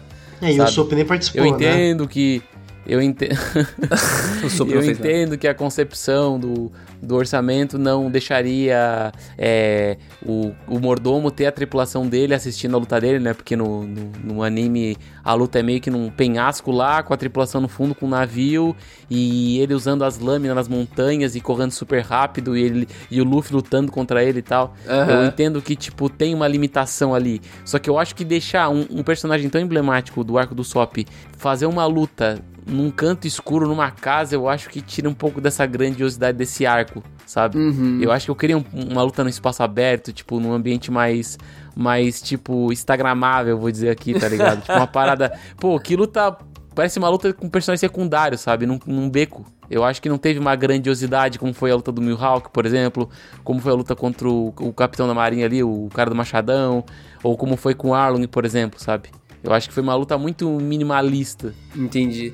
É, a parte mais esquisita para mim foi que quando a gente vê no anime, a gente vê o Kuro se movendo ultra rápido, é legal. Quando a gente vê no live action, a gente acha estranho. Porque são pessoas, né? A gente tá vendo seres Sim, humanos ele ali. Ele aparenta ser muito mais forte, né? É, tipo, pô, se ele era tão rápido assim, era só ele aparecer atrás do Luffy, e corta a garganta do Luffy, acabou. Sabe? Então, tipo, ia ser um negócio bem mais simples de ser resolvido. E a gente enxerga melhor essas limitações por serem seres humanos de verdade ali, não um anime, né? Mas. Eu, quando tava assistindo, eu confesso para vocês que eu gostei, tá? Eu tava bem engajado. Eu não queria ter parado de assistir, sendo bem sincero, eu vi o três, eu também vi três episódios no primeiro dia, e eu queria ver o quarto, assim, saca? Eu realmente queria, porque apesar de tudo isso, eu tava fisgadão, cara, não sei explicar porquê, mas eu tava fisgadão, eu tava muito curioso para ver essas outras pequenas mudancinhas que eles iam fazer, porque quando eu descobri que ia ser oito episódios, né? Eu fiquei, caralho, vai ficar uma bosta, né, bicho? Como é que eles vão fazer East Blue inteiro em oito episódios? Só que os três primeiros episódios, exato, os três primeiros, os quatro primeiros se mostraram muito competentes nisso. E aí eu fiquei, cara, meu Deus, eu quero continuar, sabe? Então, apesar daquele, desses problemas bobos de roteiro que eu apontei ali antes, né? De jogar o Zoro num poço, ou o Kuro ser super rápido, mas ser resolvido o problema de um jeito tão simples, ou até o mau aproveitamento do Soap e tal, eu ainda acho que o roteiro fez um ótimo trabalho nisso, de interligar os pontos e meio que ligar um arco no outro, fazer cortes, como foi o corte do próprio Don Krieg ali, né? Já entrando no Baratier, que eles cortaram totalmente fora o Don Krieg, foda-se, esse cara realmente não era importante. Cara, para mim foi genial essa parte, tá? Para mim, usar o Don Krieg como trampolim para mostrar como o Mihawk é superior aos outros piratas, eu acho que para mim foi uma sacada genial sabe? Foi muito bom. Foi muito bom. Foi muito bom. Porque daí eles tiraram aquele, aquela, aquela, aquele furo, eu não vou dizer furo, né? Mas aquela aparição do Mihawk ser um furo na, na parte do arco do Baratier, com a introdução do Garp, meio que instruindo o Mihawk pra ir até lá. E aí a apresentação do Mihawk ser nessa luta dos 50 bilhões de navios que o, que o Craig tinha e ele destruiu o Craig para mostrar que realmente estava ali o, o, o, personagem, que ele não foi excluído da, da, adaptação. Eu acho que foi uma junção de fatores tão genial que eu vi ali, mano, eles acertaram em cheio aqui, velho. Não, eles fizeram tipo assim, a, a, não tinha como ter uma ideia melhor na minha concepção. Eu não consigo pensar numa coisa melhor que isso. É, nisso o roteiro acertou muito. Agora, adentrando no Baratier, cara, eu já digo de passagem assim que ele é um arco que, na primeira visão do anime, ele dava muito foco pro, pro Luffy. Eu acho que, assim, a luta dele contra o Craig durou muito mais capítulos que, a, que as lutas dos que os embates anteriores, né? Na minha concepção, acho que foi uns 5 episódios de luta, assim, bem dizendo.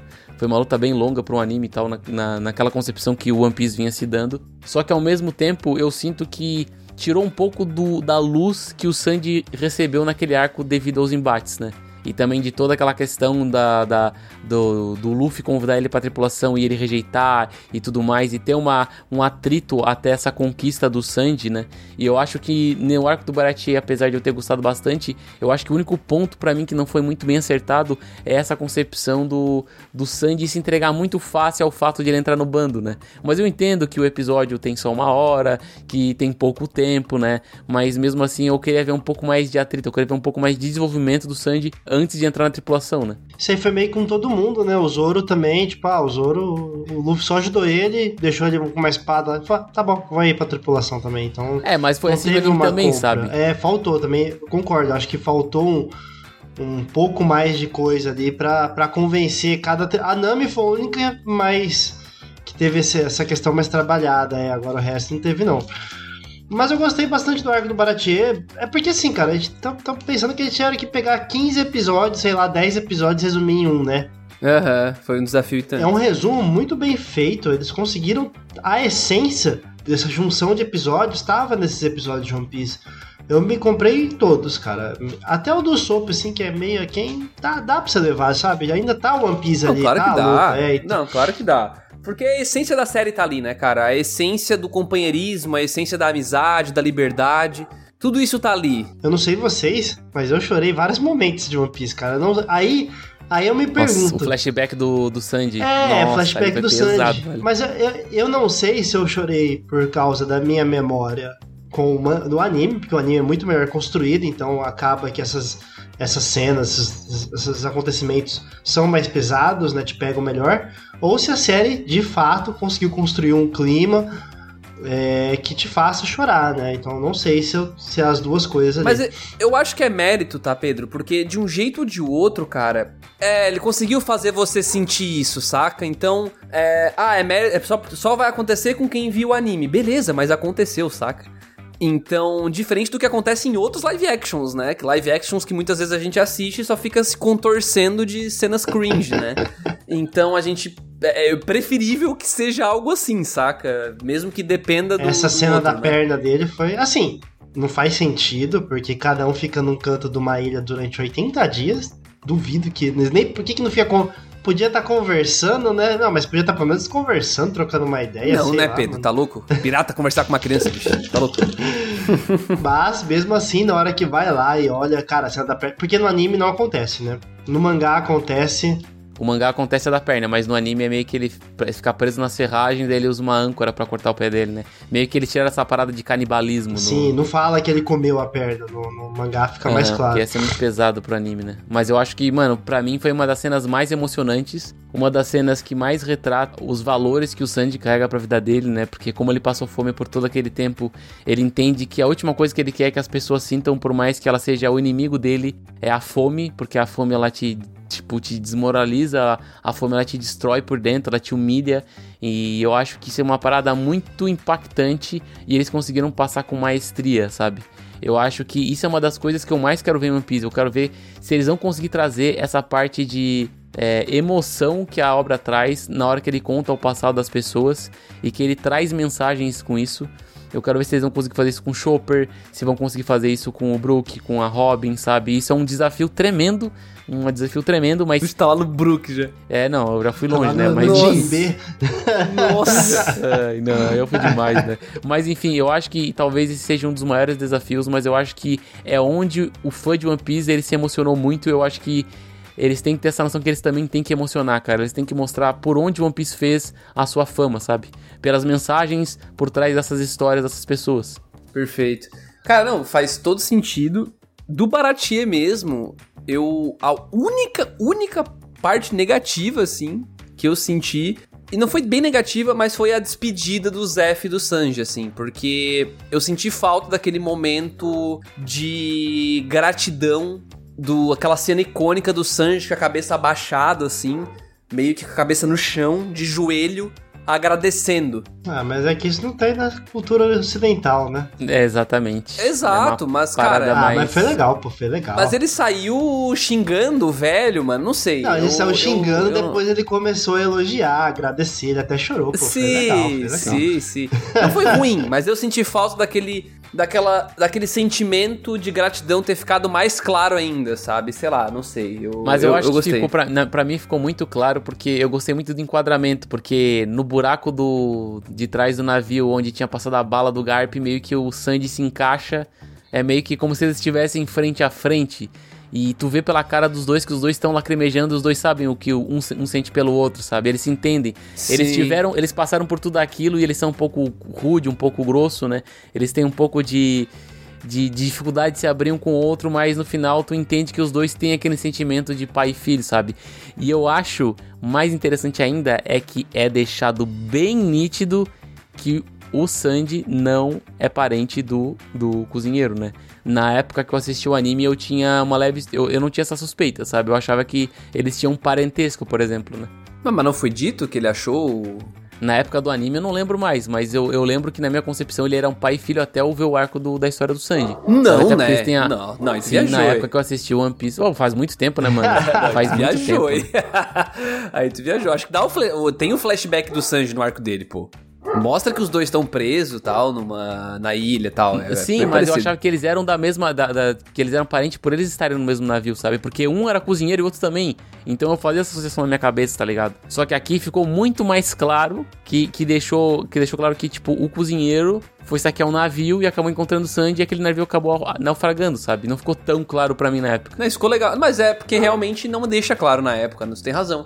Então acho que é mais uma coisa, o live action mandou bem, né? De mais um desses exemplos que ele, ao retratar aqui, mandou bem. E aí a gente chega no Arlong Park, né, cara? No famigerado Arlong Park.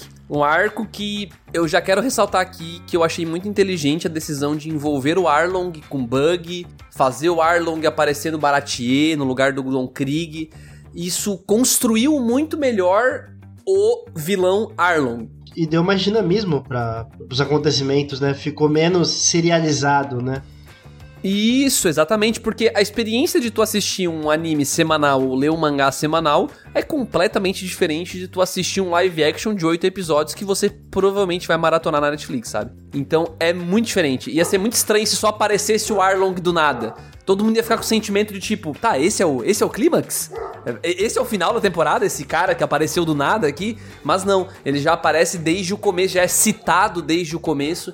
Então acho que a construção para chegar no Arlong foi muito legal. E cara, cá entre nós, puta caracterização foda dos Homens Peixe, hein? Porra, ficou muito bem feito, Eu acho que cara. Ali, é ali que ficou 90% do orçamento, cara. Porque ele, oh, ele tinha muito Homem-Peixe naquela, naqueles dois últimos episódios ali, velho. Sim. Eu fiquei de cara. Senti falta de alguns personagens que não apareceram, né? Tipo, por exemplo, aquela, aquele polvo de seis braços que luta com o Zoro, não apareceu. O Hat, porra. É, não apareceu. E ele é muito importante pros arcos futuros, né? Não sei como é que a ah, série vai fazer isso. eles vão né? colocar aquele da Boconda lá como importante, provavelmente. Eu acho que não Será? vai ter arco futuro. Acho que não. Acho que vocês estão viajando. estão viajando que vai chegar no cara, mano, na Ilha dos André, Homens eu Peixe, sou mano. o cara mais positivista possível, sabe? Não vai, eu também acho que não, não. Caraca, mano. Quando eu tiver no futuro, eu vou te mandar esse episódio aqui pra tu escutar de novo, pra tu ver a barbaridade que tu tá falando, velho. Caralho, eu quero que isso aconteça, Também velho. quero. Mas eu, eu quero, mas eu duvido, velho. Eu acho muito inadaptável o One Piece. Tava até abriu parênteses aqui, tá, tava assistindo ali a luta do Luffy contra o Kaido nos episódios atuais, porque teremos novidades em breve aí. Mas cara, tá maluco, velho. É impossível adaptar aquilo. Eu não sei vocês, de novo. Vão achar que eu choro por tudo, mano. Eu, choro, eu sou bem difícil de chorar, pra falar a verdade, tá? Mas na hora que a Nami pede ajuda pro, pro Luffy, cara... Eu chorei também. Ó, só, só de falar me arrepiou aqui já. Tá maluco? Aquela cena é sacanagem, cara. E ali foi talvez uma das cenas adaptadas uma das cenas icônicas mais bem adaptadas da, da franquia, velho. Até a parte que o Luffy. Eu ia achar cringe a parte que o Luffy grita, porque no anime eu achei um pouco cringe, tá, sabe?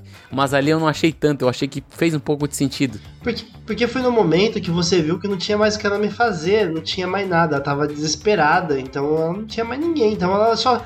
Só sobrou, e o Luffy já tinha pedido pra ela pra que se, ele, se ela precisasse de ajudar, né? Era só falar com ele que ela ajudar. Então, não sobrou mais nada. Então ela olha pro Luffy e pede ajuda. Caramba, mano. Aí ele vai andando Aí tá o Zoro e o Sandy, bora, todo mundo, bora. Aí vai. E o Soap, que te esqueceu de novo, ah, é, mas eu não te culpo, porque ele não tava na série. Caraca, velho. Mas assim, eu acho que a única coisa que eu senti um pouco de falta nessa nesse arco do Arlong, assim, eu vou dizer que, pá, pra não dizer que foi perfeito, eu acho que uma das coisas que era muito citada nesse arco na, no, no anime foi muito a política desarmamentista que o Arlong traz, né? Porque ele meio que ele fala que os cidadãos da vila não, não precisam ter armas, porque ele tá lá para proteger. E tem a questão também que tem uma vila perto da. Uma vila perto da Nami que não pagou o imposto, que tem todas as casas viradas, sabe? E daí no, no na adaptação só tem uma casa virada aqui na hum, vila da Nami, por exemplo, aí, né? Não lembrava disso. Meio que não mostrou meio que o terror que o Arlong fazia com as outras vilas que não pagavam imposto né? Eu acho que faltou um pouquinho dessa, dessa essência, mas eu acho que assim, em termos gerais, eu acho que ele entregou tudo que ele tinha que entregar, sabe? Eu acho que um embate épico, ele entregou um pouco da dinâmica de luta do Sandy, né? Porque a gente não tinha visto muito a luta dele dentro do Baratier. Sim. E tudo, e tudo mais. E eu acho que também um dos, um dos ápices foi a chegada do Garp. Cara, para finalizar ali o One Piece, mas que eu acho que talvez não deveria ser a hora do encontro, na minha concepção. Eu acho que poderia ter acabado na luta do Garp na luta do Garp, não, na luta do, do Arlong e o Luffy indo embora e o Garp chegando na ilha, sabe? Uhum. Eu acho que aquele ah, encontro mas, não era pra acontecer. Mas ia ficar nessa momento. perseguição um tempão, ia ficar chato, chato pra caralho. Eu acho que podia Chatão. ter terminado com eles ficando frente a frente. E aí Caraca. acabava. Realmente acabava com um gancho enorme pra próxima temporada, porque uhum. do jeito que foi resolvido. Fazer igual o Darth Vader. Ficou meio estranho, cara. Sei lá, eu, eu realmente achei. É, porra, o Garp mandou o Mihawk atrás do Luffy. Mas no final ele só queria testar o Luffy. Que merda é essa, velho? Tá maluco? Queria matar o cara, velho, sabe? Tipo. Depois ele toma a decisão, ah, agora passou dos limites, vai ser tipo, vamos pegá-los vivos ou mortos. Assim, que, que merda é essa, velho, sabe? Ficou eu bem achei bem, bem, bem coerente. Essa é a palavra. Exatamente, Pedro. Eu achei bem eu coerente. Eu acho que o fato de tu manter final. o Garp na série, eu acho interessante, mas o fato dessa conclusão com o Luffy, eu acho muito incoerente com aquilo que ele apresentava. Cara, mano. eu Sim, tem acho... mais o que fazer, cara. É, eu, sinceramente, assim. Mas assim, mas assim, eu acho que foi uma. Uma ok decisão, porque poderia ter sido muito pior, né? Eu acho que em termos gerais, assim, não teve um grande erro que, tipo, afundou algum, algum arco específico ou afundou alguma, alguma narrativa. Eu acho que foram decisões medianas, mas que não, tipo, prejudicaram o decorrer ou o completo da história. Sim, perfeito. É, entrando numa conclusão final aqui já, pra gente chegar nos finalmente, cara. É, eu acho que foi um conjunto de boas decisões, boas adaptações de roteiro, boas caracterizações os combates são legais. Eu acho que a única coisa que eu senti falta nos combates era mais Luffy esticando, né? Porque ele basicamente resolve todos os combates com, com sei lá, um golpe, basicamente. Então, eu acho que faltou isso pra gente entender um pouco mais a dificuldade dos combates e tal. Mas, de qualquer maneira, eu acho que funcionou. Então, como o Dude falou, eu acho que foi um, um, um punhado de boas decisões em meio a algumas decisões medianas, mas tirando o SOP, que ficou totalmente apagado, eu não vi realmente um, um, momento ultra negativo, assim, que me desconectou da parada. Talvez o Poço, né? O Poço e o Sop. Mas os dois estão no mesmo arco. Então, acho que seria o único momento, assim, da série que, que para mim realmente deixou, deixou a desejar. Num geral, cara, sem dúvidas, o melhor live action que eu já assisti, assim, de. Ah, com certeza, mano. Eu acho que eu concordo com tudo que o André disse, mas eu não senti nenhum momento de desconexão. Achei umas estranhezas aqui outra ali, mas nada demais. Eu senti falta de luta do Luffy mesmo, porque, igual a gente comentou anteriormente, o Zoro parece mais forte, porque o Zoro tem muito mais. Como é que fala? Protagonismo na questão de luta, por ser mais fácil de adaptar do que o Luffy. Então eu acho que faltou mostrar que o Luffy é fodão mesmo. E talvez um é porque fica meio difícil, né? Mas um, umas motivações mais fortes para cada um ter sido é, convencido pelo Luffy a se tornar membro da tripulação do Chapéu de Palha, né? Ficou bom. Ah, é porque eu, é, é, aí que entra aquele ponto. Será que a gente achou bom e gostou porque a gente vem com a carga do anime ou será que o live action realmente conseguiu criar ali algo que eu acho comprou. que a gente nunca vai conseguir responder é, tem isso, que, Tem que ser pessoas que não assistiram. Se tivesse uma pessoa aqui que não assistiu o anime pra falar... Eu tinha visto uns TikToks da, do pessoal que assistiu o live action e não tinha assistido o anime. E eles foram assistir o anime depois e falaram que preferiram um live action, por exemplo, cara. Isso eu achei uma, um saldo positivo, esse, essa argumentação. 20 lá vai bolinha, né? É, Falar tem alguns anos, né? Eu entendo, eu entendo. então pesa um pouquinho pra assistir o anime hoje em dia. Eu acho que assim, querendo, querendo ou não, botando os pingos nos is, saímos com um saldo extremamente positivo. Eu acho que em comparação a Cowboy Bebop, eu gosto muito mais do live action de One Piece. Eu considero o Cowboy Bebop uma boa adaptação. Só que a de One Piece talvez agora acho que é a maior acertada que eles fizeram até o momento. E eu acredito que ela talvez seja a abertura para outras adaptações, né? Então eles já descobriram que dá para tu realmente fazer uma entrega absoluta para os fãs.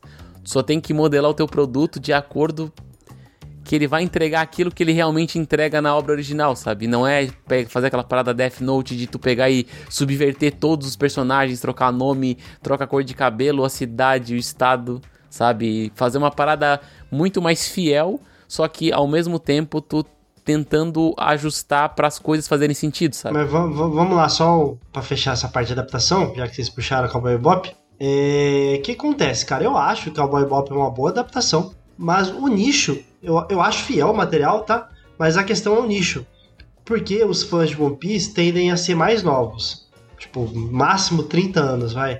Agora fã de Cowboy Bop tem 45, 40 anos, é os caras mais chatos de adaptar. tô tão velho assim, Pedro? Hã? não, eu, eu, eu tô em between ali, pô. Não tô nem tão velho, nem tão novo. Caraca, eu tô com eu tô no dígito 2 não, ainda. mas a pô. gente. É, é porque acontece. Muita gente que assistiu Cowboy Bop no passado não são fãs de anime é porque esse é o Cowboy Bebop, Ghost in the Shell, Akira. Faz sentido, faz sentido. Então a galera sim, sim. Não, faz sentido, faz sentido. A galera surfou nessa onda aí, então é uma galera mais chata de, de, de mexer. E aí, é anime. Então você bota essas roupas, esse estilismo de, mane de esses maneirismo de anime, a galera não curte. E eu acho que por isso Cowboy Bop não deu muito certo, porque eu acho que botando no mesmo nível ali, Cowboy Bop, botando lado a lado Cowboy Bop e One Piece, os dois estão no mesmo nível de produção. Eu acho que os dois têm uma são uma boa adaptação. O negócio que o Cowboy Bop errou, do meu ponto de vista, foi querer ter mudado o final, ali o final do, da adaptação, que ficou nada a ver. Mas isso aí já falou no cast. Mas eu acho assim injusto. Ouçam lá. Eu, é, ouçam lá, que é um cast muito bom, pra falar a verdade, é bem legal. bom que todo mundo concordou que é uma boa adaptação. Quem não gosta é emo. E. E eu acho injusto a galera reclamar de Cowboy Bop e elogiar tanto One Piece, sendo que, né, não é tão diferente assim. Os dois têm um valor de produção muito bom, muito igual, só que a galera de One Piece é mais de boa, né, do que esses, esses trouxa do fã de Cowboy do Bop. os quarentão reclamam. É.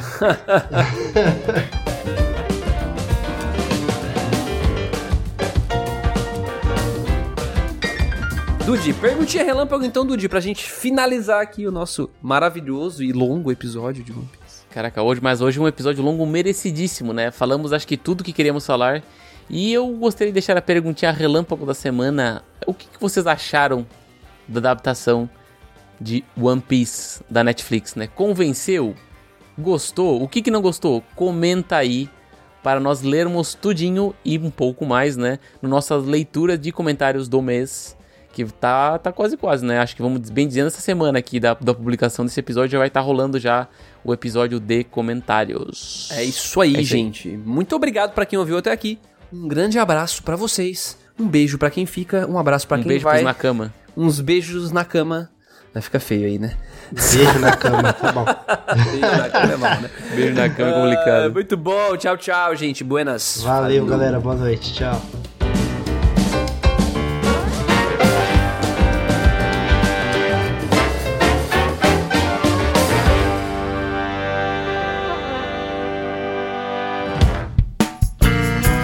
A edição deste podcast é feita por bancodecerebros.com.br